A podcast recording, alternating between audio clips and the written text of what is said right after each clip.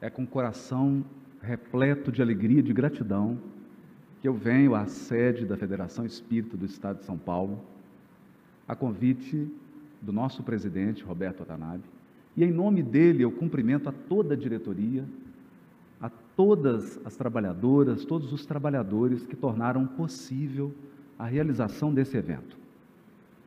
Quero agradecer essa apresentação deslumbrante dos músicos, que nos preparou para as notas harmoniosas do Sermão da Montanha.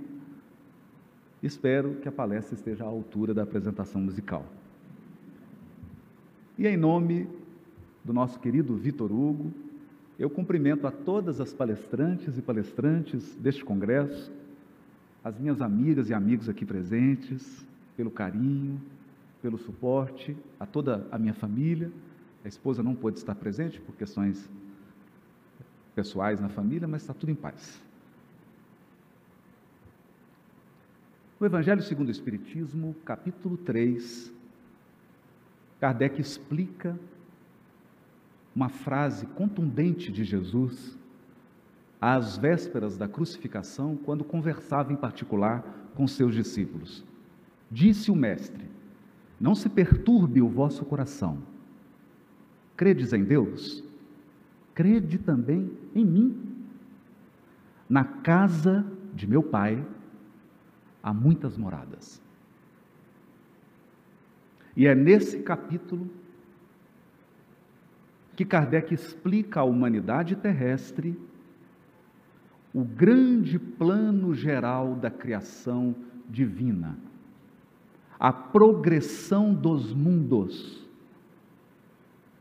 a semelhança dos seres vivos que nascem bebês, se desenvolvem, amadurecem e atingem seu apogeu e posteriormente o seu crepúsculo, os mundos iniciam a sua infância como primitivos. Neles há apenas o processo de evolução biológica e seleção das espécies. Num grande laboratório em que o Criador e a espiritualidade superior testa, forja, molda as formas do futuro. No entanto, atingido o trabalho magnífico da espécie humana, aquela apta a receber os espíritos já dotados de razão e livre-arbítrio, o mundo primitivo sobe um degrau na evolução dos planetas.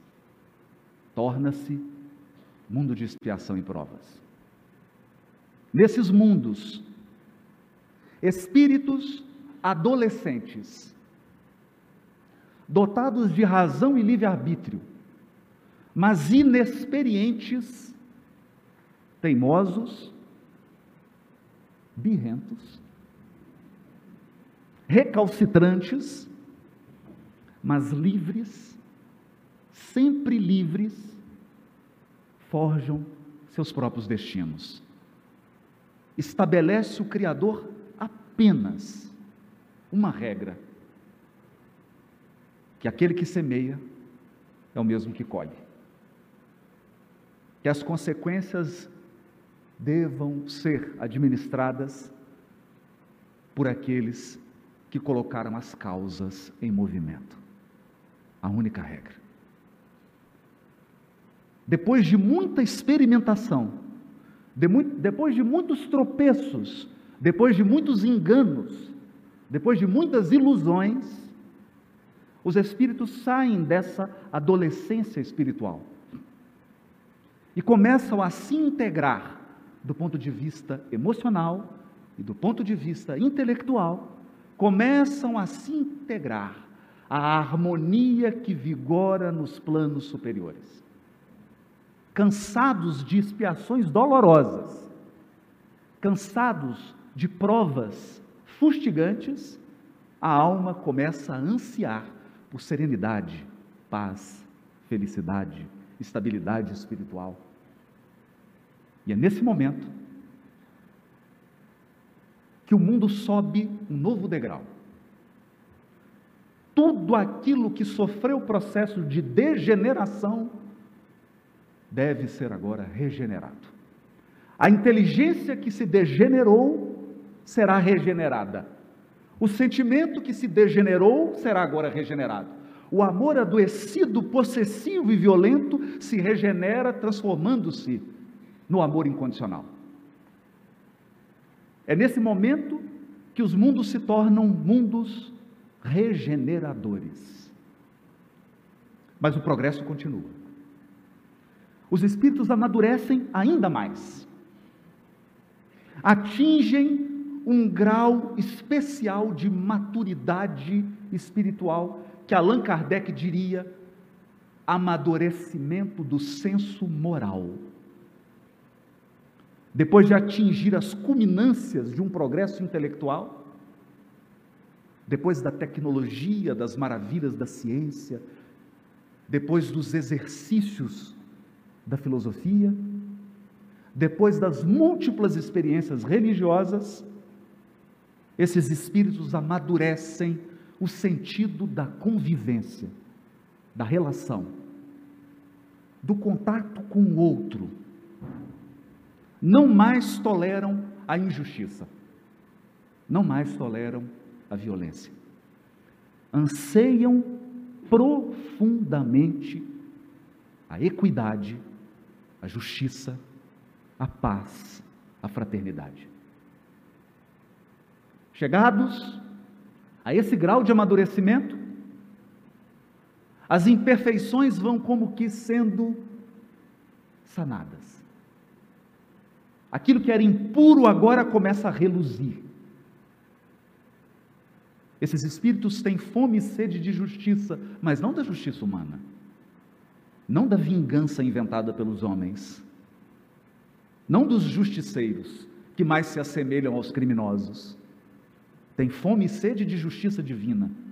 Justiça divina que é sempre pautada pelo amor e pela misericórdia.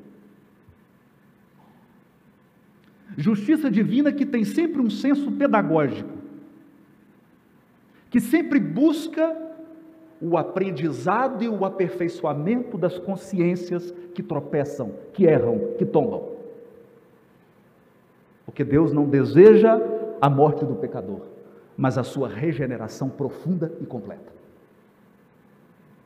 Nesse grau de amadurecimento, eles passam a viver nos mundos ditosos, ou mundos felizes. Nesses mundos ainda há uma réstia de imperfeição, ainda há suaves traços de sombra, mas esses traços não são suficientes para ofuscar o brilho que emana das inteligências e dos corações que já mereceram habitar esses mundos. Nos mundos ditosos, o bem predomina, o bem governa, o bem administra, o bem dirige, o bem educa, o bem ensina, o bem corrige, sem nunca se afastar do bem. Corrige sem se afastar do bem, ensina sem se afastar do bem. É um bem e uma bondade que já se cansou do mal, que já experimentou a exaustão do mal. Os espíritos que habitam os mundos ditosos não praticam o mal porque já estão entediados do mal. Entediados das limitações do mal, entediados das mentiras do mal, das armadilhas do mal, das ilusões do mal e das promessas vãs do mal. Compreendendo que o infinito está no bem e que a limitação, o tédio e a repetição sem fim se encontram no mal, desejam eles avançar. Avançar cada vez mais. E esse desejo de avançar rumo ao infinito, essa busca incessante da alma, da comunhão com o próprio Criador, os leva ao degrau dos mundos celestes. Mundos celestes agora habitados por espíritos puros. Que, segundo Kardec, na questão 114, espíritos não mais sujeitos à encarnação em corpos perecíveis, não mais sujeitos a provas, nem sujeitos à expiação. Realizam a vida eterna no seio de Deus. Não numa felicidade beatífica e puramente contemplativa. Se tornam eles potências angélicas do amor divino. Potências angélicas do amor divino. E cooperam com o Criador no universo infinito, educando seus irmãos mais novos. Nós. Ao revelar a progressão dos mundos para a mentalidade religiosa dos habitantes da Terra, Kardec abriu uma nova perspectiva de compreensão dos ensinos de Jesus.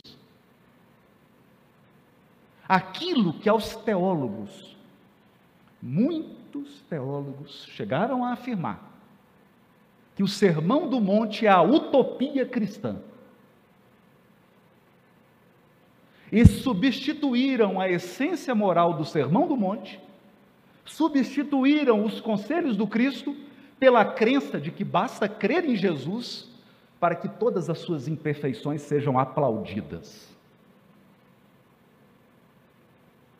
Transformaram a renovação moral e espiritual trazida pelo Cristo num proselitismo barato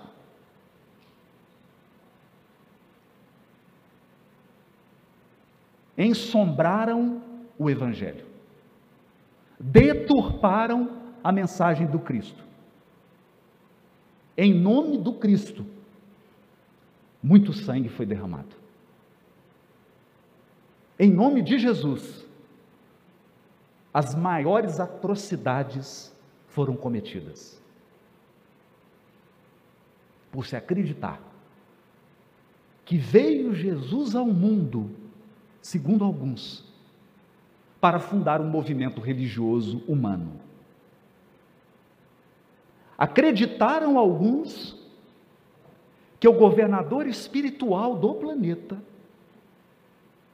o espírito mais puro que já tocou o solo terreno, o nosso Cristo planetário, acreditam eles, veio ao mundo para separar os seres humanos.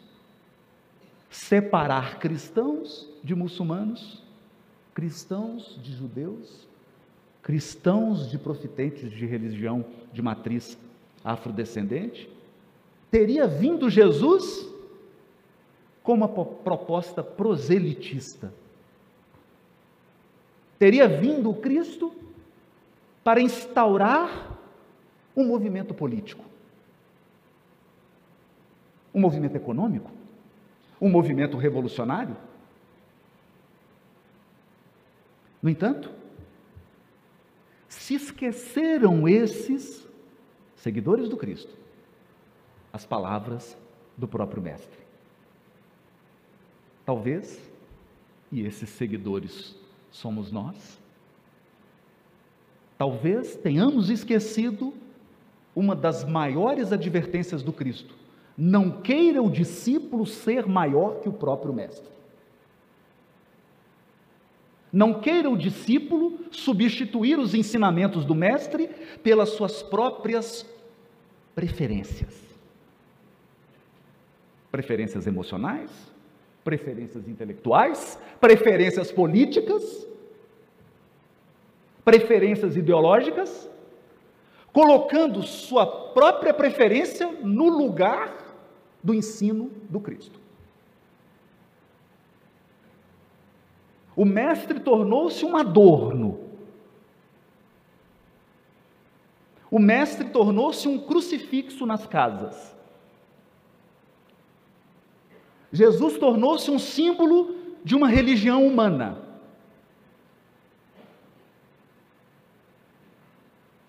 Quando ele mesmo afirmou: Nenhuma das ovelhas que o Pai me confiou se perderá. Diria o seu profeta, o seu precursor: arrependei-vos, porque é chegado o reino dos céus. Jesus nunca veio trazer o reino dos céus para um grupo de pessoas, para um grupo de seguidores ou de crentes. O Cristo se dignou vir ao mundo para transformar o mundo inteiro. A promessa é de elevação do planeta inteiro. A promessa do Cristo sempre foi redenção da humanidade terrena, sem distinção de cor, de etnia, de cultura, de cor da pele, de orientação sexual, sem distinção nenhuma. Veio o Cristo tomar a humanidade terrena pelas mãos para conduzi-la à condição de mundo celeste, e a terra se tornará mundo celeste. Não antes de passar por mundo de regeneração e por mundo ditoso, mas o Cristo não o Cristo não descansará enquanto o planeta Terra não se tornar mundo celeste, ainda que alguns de nós tenha que sair.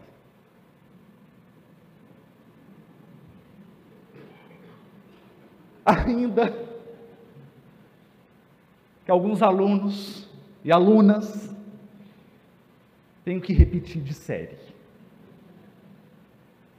Há muitas moradas na casa do Pai. Há muitos mundos primitivos, aguardando aqueles que amam a violência. O universo está cheio de mundos primitivos, aguardando aqueles que acreditam no poder dos punhos está aguardando generosamente todos os violentos. Há um lugar para eles, junto aos nossos irmãos que moram nas cavernas. Para aqueles outros, apaixonados pela liberdade, mas sem nenhuma consideração pelos deveres o universo está repleto de mundos de expiação e provas. Mundos em que as pessoas querem experimentar, experimentar, experimentar, sofrer, sofrer, sofrer e sofrer sem fim. Resgatar para errar de novo e resgatar na próxima encarnação. E ficar 20 reencarnações resgatando. E repetindo os mesmos erros, com as mesmas pessoas. Eu te ofendo,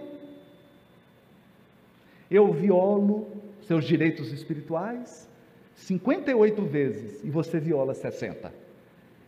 E nós ficamos discutindo, depois de 20 encarnações, quem é a vítima e quem é o algoz.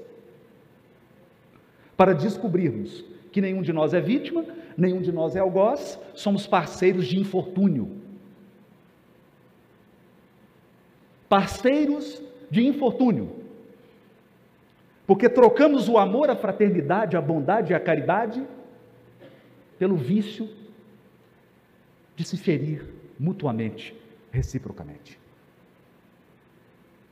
Mas há aqueles, há aqueles que têm sede de algo mais. Há aqueles que visualizaram a promessa àqueles que estão sedentos de felicidade, mas felicidade construída sobre o bem comum. Felicidade construída sobre o bem de todos. É o sorriso compartilhado. Não é a alegria construída em cima das lágrimas dos outros. Não é a liberdade construída sobre a escravidão alheia. É o bem construído sobre o bem. É o bem comum. Para esses, o Cristo planetário, porta-voz da divindade, espírito responsável pela formação do planeta, gestor da nossa evolução espiritual, de todos nós. Árabes, judeus, africanos, de todos da humanidade terrena, gestor da nossa evolução espiritual. Esse ser, que não temos ainda capacidade intelectual, emocional e moral para avaliar, porque uma régua dificilmente mede algo muito maior do que ela. Experimenta. Experimenta com uma régua de 30 centímetros medir a distância de São Paulo a Belo Horizonte. E você acredita que com a sua inteligência, com o seu avanço emocional, com o seu nível moral, você vai medir o Cristo? Só se for para pequená-lo a ponto dele ficar na sua altura. Com suas imperfeições, com as suas paixões, com seus devaneios, com as suas ilusões, com as nossas infantilidades. Mas o Cristo veio, encarnou. E nesse dia, nesse dia, ele se assentou. Porque se ele tivesse falado de pé, ele teria nos humilhado com a sua grandeza. Se ele tivesse falado de pé, talvez a nossa inteligência não alcançasse as suas palavras. Se ele tivesse falado de pé, os seus ensinos morais seriam compreendidos apenas pelos anjos. No entanto, ele se assentou. Se assentou, abriu a sua boca e começou a ensinar. Bem-aventurados os pobres de espírito, porque deles é o reino dos céus. Os mundos celestes são habitados pelos humildes. Os mundos celestes são habitados pelos humildes. Mas humilde não é aquele que tem baixa autoestima. Então você chega para o Messi e fala: Você joga bola bem? Não, jogo mais ou menos. Mentira. Joga bem. Humildade não é baixa autoestima. Humildade não é esquecer-se dos seus potenciais. Humildade não é desprezar o caminho que você já percorreu. Como nos ensina o apóstolo Paulo, graças a Deus já sou o que sou. Humildade é você reconhecer o tamanho da sua ignorância, por mais sábio que você seja. Humildade é reconhecer que o universo é infinitamente maior do que você e maior do que o seu ego. Humildade é reconhecer que, por mais brilhante seja a sua mente, mentes que se reúnem e se dão as mãos se tornam maiores do que a sua mente isolada. Juntos somos mais. Humildade é se dar conta do que lhe falta percorrer o infinito. E é assim que começa as bem-aventuranças. Uma declaração moral dos mundos celestes. Jesus nos trouxe o artigo 5 da Constituição dos mundos celestes. As leis que regem os espíritos puros.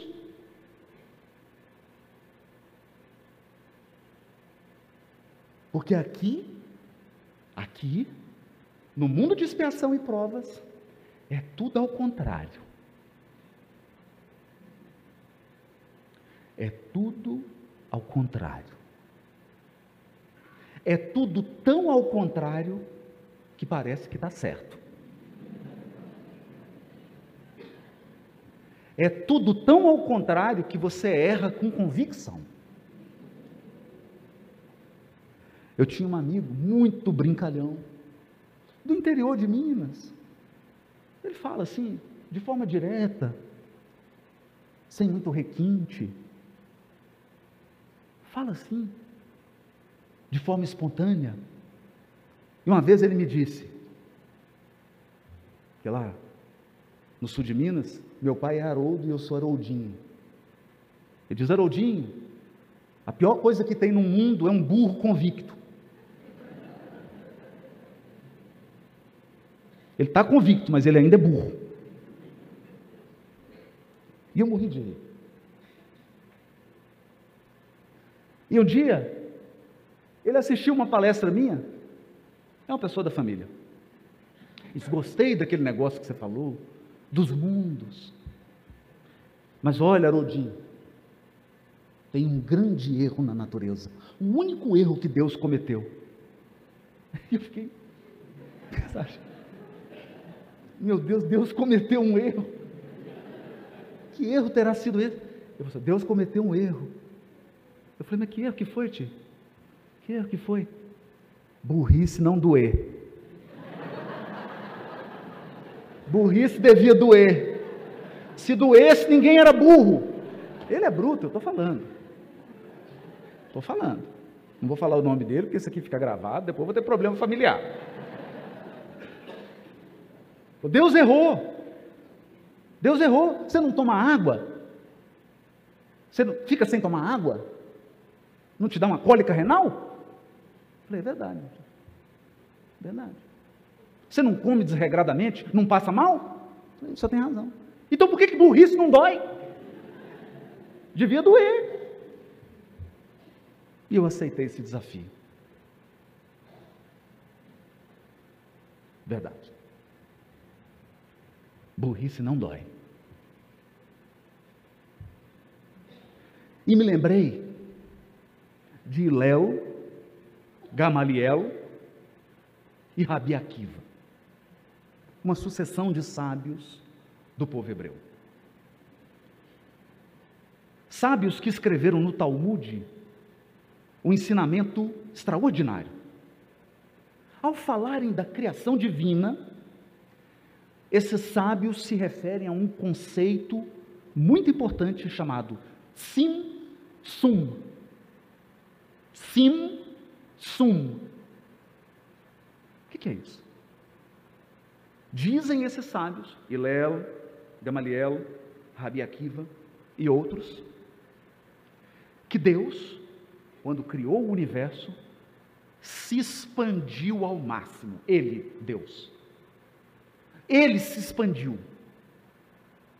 Ele se manifestou como um sol infinito que lançasse os seus raios sobre a infinitude. E nessa expansão, ele criou tudo. Percorreu o infinito instantaneamente. E criou tudo.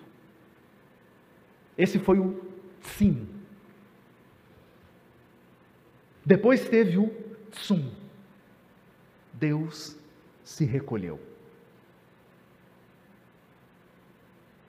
Se recolheu. Fez assim.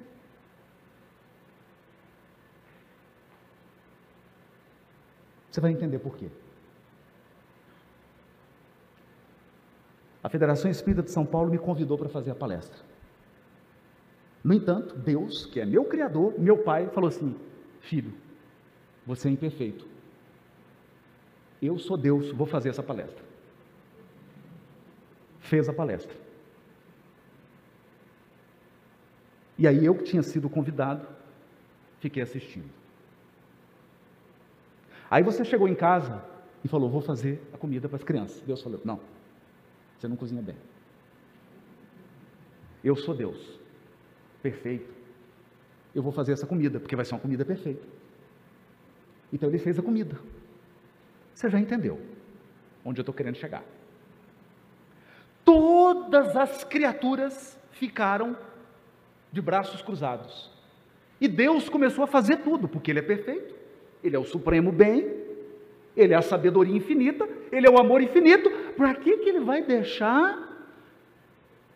Eu já ia falar burro, mas aí ficava meio Aí ia ficar meio na linguagem do meu tio, né? Por que, que ele vai deixar um espírito ainda galgando os degraus da evolução? Habitante de um mundo de expiação e provas, repleto de imperfeições, com um passado repleto de iniquidades e de erros, diria meu tio, burro. Para que queria deixar você fazer alguma coisa? Então Deus faria tudo. Se ele tivesse continuado expandido, não tinha lugar para você. Então Deus se recolheu, porque o amor dele é amor de recuo. O amor de Deus é amor de recuo. Ele se afasta para que você possa ser. O amor de Deus é um útero.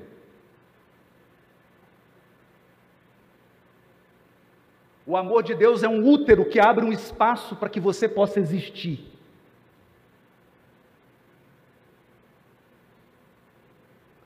Então, Deus está aqui. Porque o veículo de transmissão do pensamento divino é o fluido cósmico. Nós estamos mergulhados no fluido cósmico. Ele está aqui assistindo essa palestra. Deixando um filho ainda galgando um degrau da evolução, cheio de imperfeições e de quedas, diria meu tio, burro, fazer a palestra.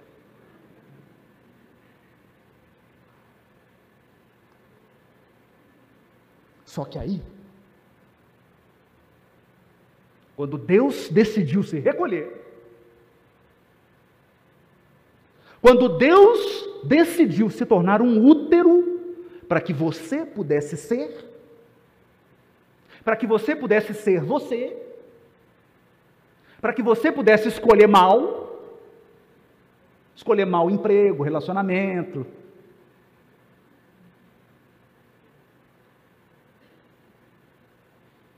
ele precisou fazer uma concessão. Ele nos deu livre-arbítrio. Porque de que adianta um útero? De que adianta um espaço para você ser você? E veja, não há uma cópia de você. Não há uma cópia de você. Pode ter gente parecida com você. Pode ter gente que compartilha dos erros decorrentes do fato de você estar nos degraus da evolução. Você entendeu? Mas igual a você não tem. Então ele te deu o livre-arbítrio.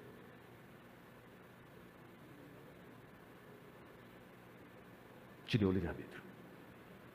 Te deu um livre-arbítrio e te deu uma escada, a escada de Jacó.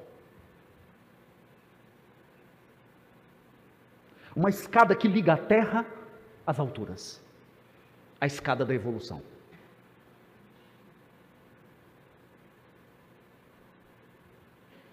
Então, primeira mensagem consoladora da noite.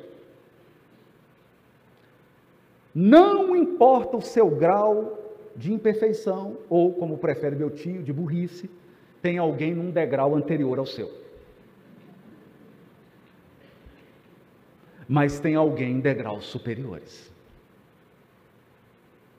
Não importa a qualidade sublime do seu amor, tem alguém num degrau acima. Não importa o brilho da tua inteligência, tem alguém num degrau assim. E vários um degrau abaixo. Degraus. E se Deus se recolheu,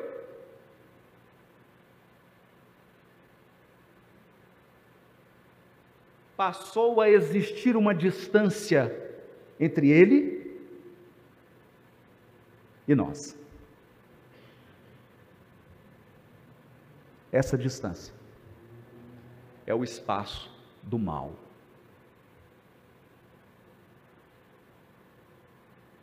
Porque eu posso errar. Eu posso tropeçar.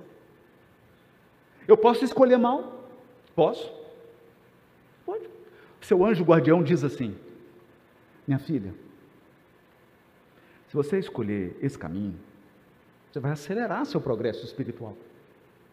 Faz o esforço agora para você aproveitar mais adiante. Porque se você seguir esse outro caminho, você vai dar voltas. Uma viagem de 3 quilômetros vai se tornar uma viagem de 300, repleta de sofrimento, repleta de espinho, repleta de pedras. E aí você pergunta, anjo guardião, qual que é o caminho pior? É esse, eu quero ele. Porque todo mundo fica animado e aplaude o livre-arbítrio. E o livre-arbítrio é maravilhoso, mas é por causa dele que você escolheu o pior. É por causa dele que as suas encarnações estão repletas de quedas morais. Porque eu, você, todos nós escolhemos o pior.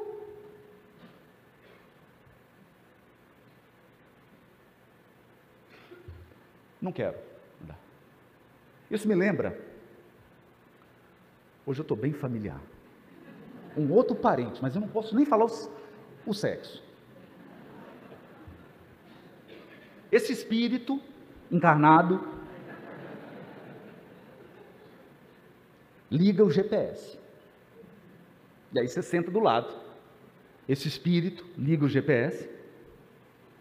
E aí você começa a andar. O GPS fala: em 200 metros, vira à direita. Aí ele vira à esquerda. Aí o GPS, recalculando. Agora, na segunda rua, faça uma conversão leve à esquerda. Esse espírito vai reto.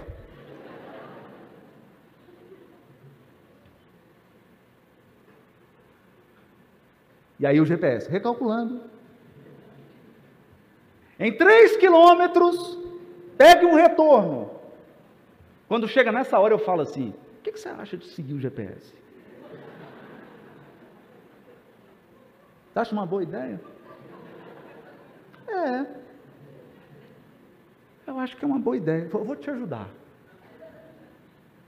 Eu vou te ajudar. Na hora que for para virar, eu te amordaço. Seguro suas mãos, toma o volante. Esse é o trabalho que nós damos para os nossos espíritos protetores.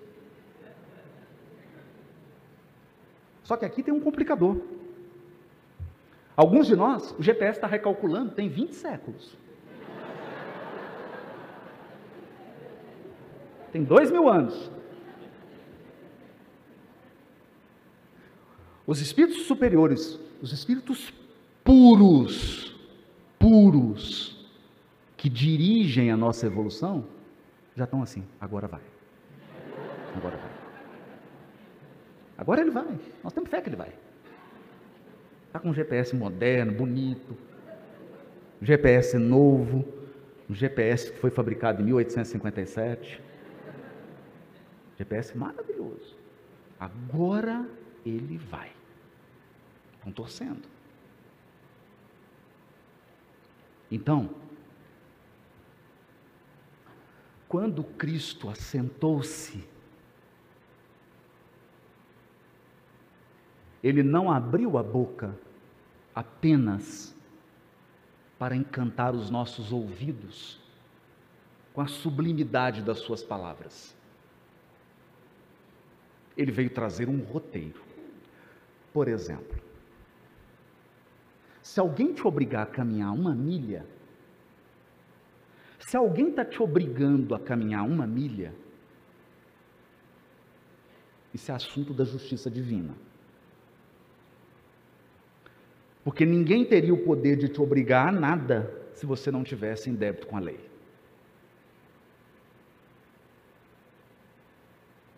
Mas aí, diz o mestre, caminha duas.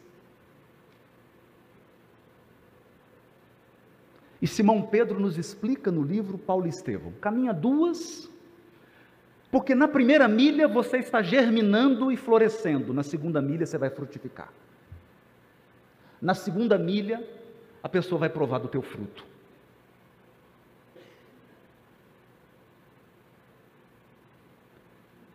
Da primeira vez, você aferiu por inexperiência, por infantilidade, por teimosia, por ilusão, mas você amadureceu.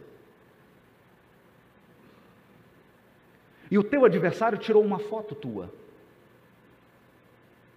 E se passaram 200 anos e ele acredita que depois de 200 anos você ainda é a mesma pessoa. Mas você mudou. Você mudou. Você chorou. Você lutou. Você aprendeu. Você ocupou o mesmo lugar que ele. Você sentiu na pele o que é estar do outro lado. Na outra margem do rio. Naquela vez você atirou uma pedra. Agora você recolheu a pedra que você mesmo atirou. Você sabe o peso dela. Então, na segunda milha, você frutifica, entrega o fruto. E reconcilia com o teu adversário, enquanto está a caminho com ele. Enquanto você está a caminho com ele. É assim que muitas mães, muitos pais recebem como filho, como filha, inimigos de existências anteriores.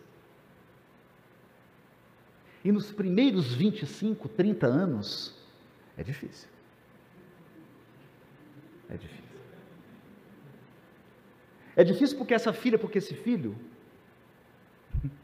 não te enxerga como pai, como mãe. Ele está com uma fotografia antiga tua, e aquela fotografia horrível, horrível. Eu me lembro estava dando autógrafo, chegou uma senhorinha, e ela falou para a moça assim: Moça, tira uma selfie da gente. E outra pessoa tirar uma selfie. Eu falei: Não, a selfie é a gente mesmo que tira. Deixa eu. Eu tirei a selfie. E ela falou: Vou tirar uma também. Eu falei: Ficou boa? Só cortou a cabeça. Então, teu adversário tirou uma foto ruim sua. Ele pegou seu pior momento. Ele pegou o momento em que Jesus nem entrava no seu coração. Ele te pegou numa fase ruim. Se fosse o meu tio fazendo essa palestra, ele ia te dizer: pegou numa fase em que você era um burro convicto. Mas você mudou. Você mudou. Então, enquanto os cristãos estão preocupados com proselitismo, enquanto os cristãos estão preocupados se eles são católicos, se eles são protestantes, se eles são espíritas, se eles são mormons. Jesus está com outras preocupações. Ele diz assim: se trouxeres a tua oferta ao altar e descobrires que o teu irmão tem algo contra ti, deixa a oferta. Deixa a oferta. Volta, reconcilia com teu irmão. Depois você vem oferecer. Porque a pior prece é aquela que vem de um coração que faz inimigos.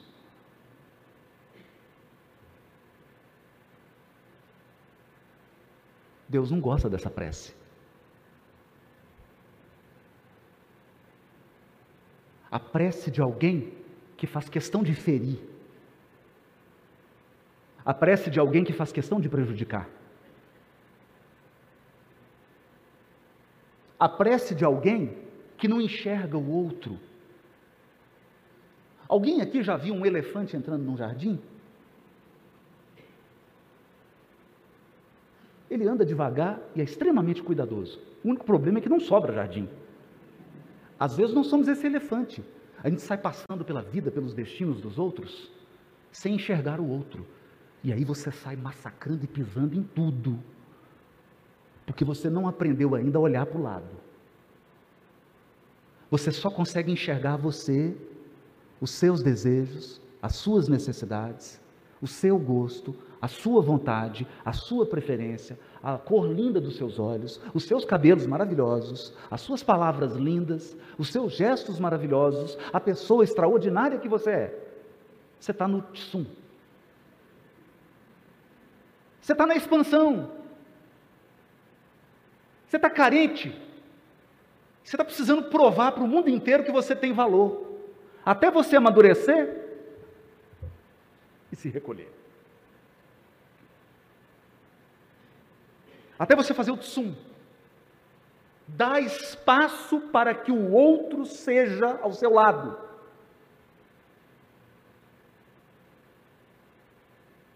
Dar espaço para que o outro seja ele ao teu lado. É difícil. É mais fácil pisar nos outros. É mais fácil ignorar o outro. É mais fácil acreditar que você é o último pão de queijo depois do Armagedon. Volta. Mas Jesus também trouxe outro ensino muito valioso dos mundos celestes, dos mundos celestes. Porque lembra, ele veio trazer não a constituição dos homens, ele veio trazer os direitos e garantias fundamentais dos anjos, não dos brutos. E ele diz assim: se alguém te ofender, perdoa. Perdoa. Por uma razão. Enquanto você não aprender a perdoar, você não vai conviver com ninguém. Deixa eu explicar.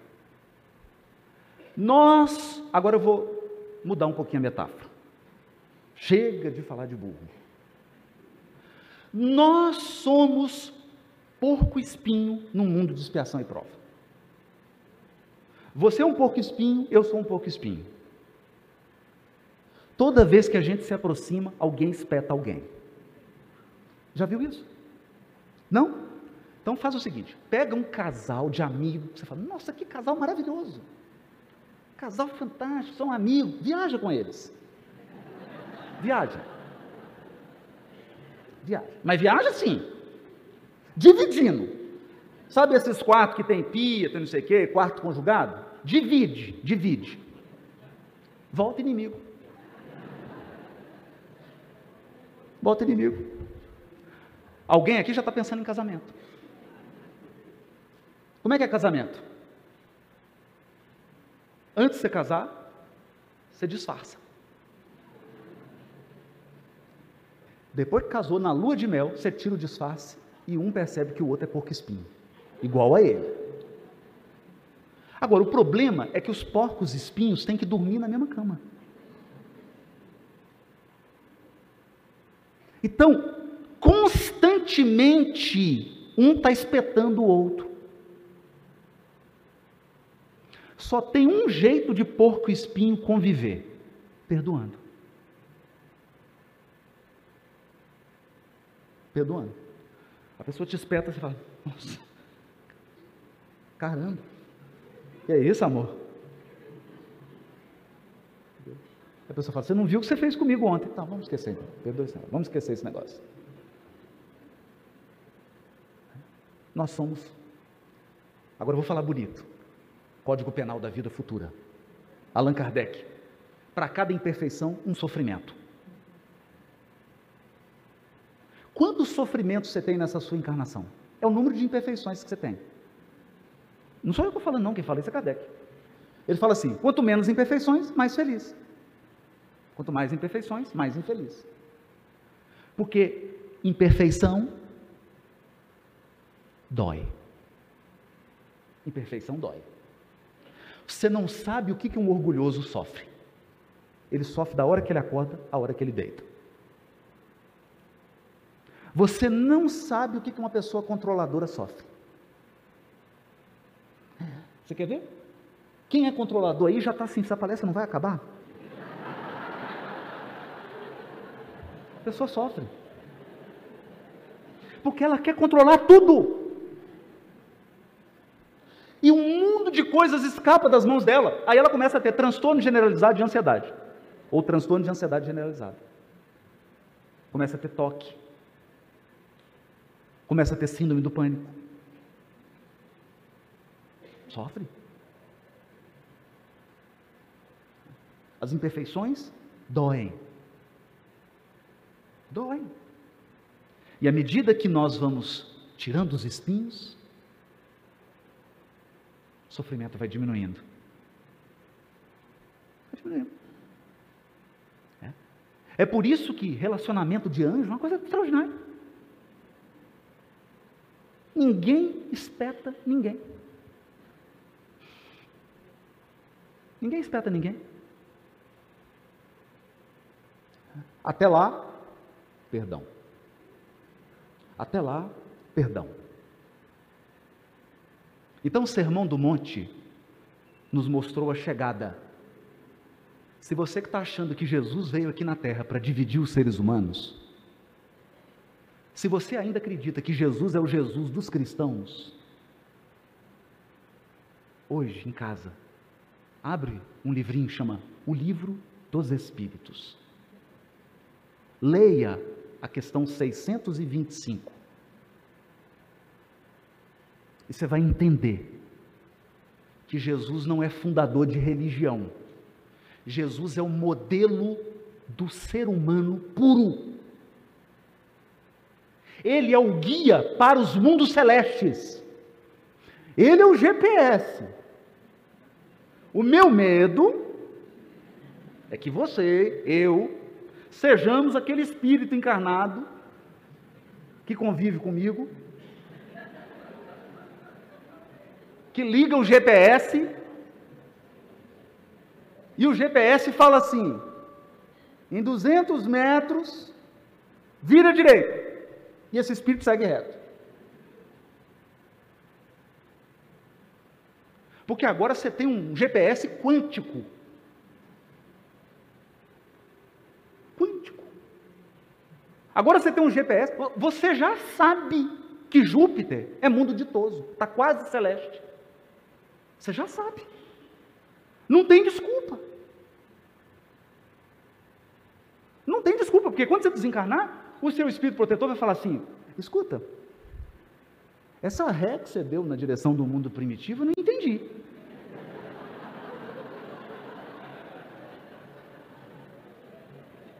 Esse retorno que você fez, partiu o mundo primitivo, postou até no Instagram, com hashtag e tudo. Agora você é primitivo.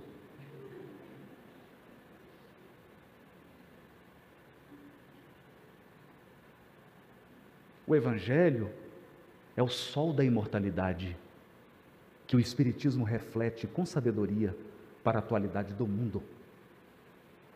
Então eu termino com um poema de Adelino da Fontoura Chaves, psicografado por Francisco Cândido Xavier, intitulado Jornada. Fui átomo vibrando entre as forças do espaço devorando amplidões em longa e ansiosa espera. Partícula pousei, encarcerado eu era, infusório do mar em montões de sargaço. Por séculos fui planta em movimento escasso, sofri no inferno, sofri no inverno rude e amei na primavera. Depois fui animal e no instinto da fera achei a inteligência e avancei passo a passo.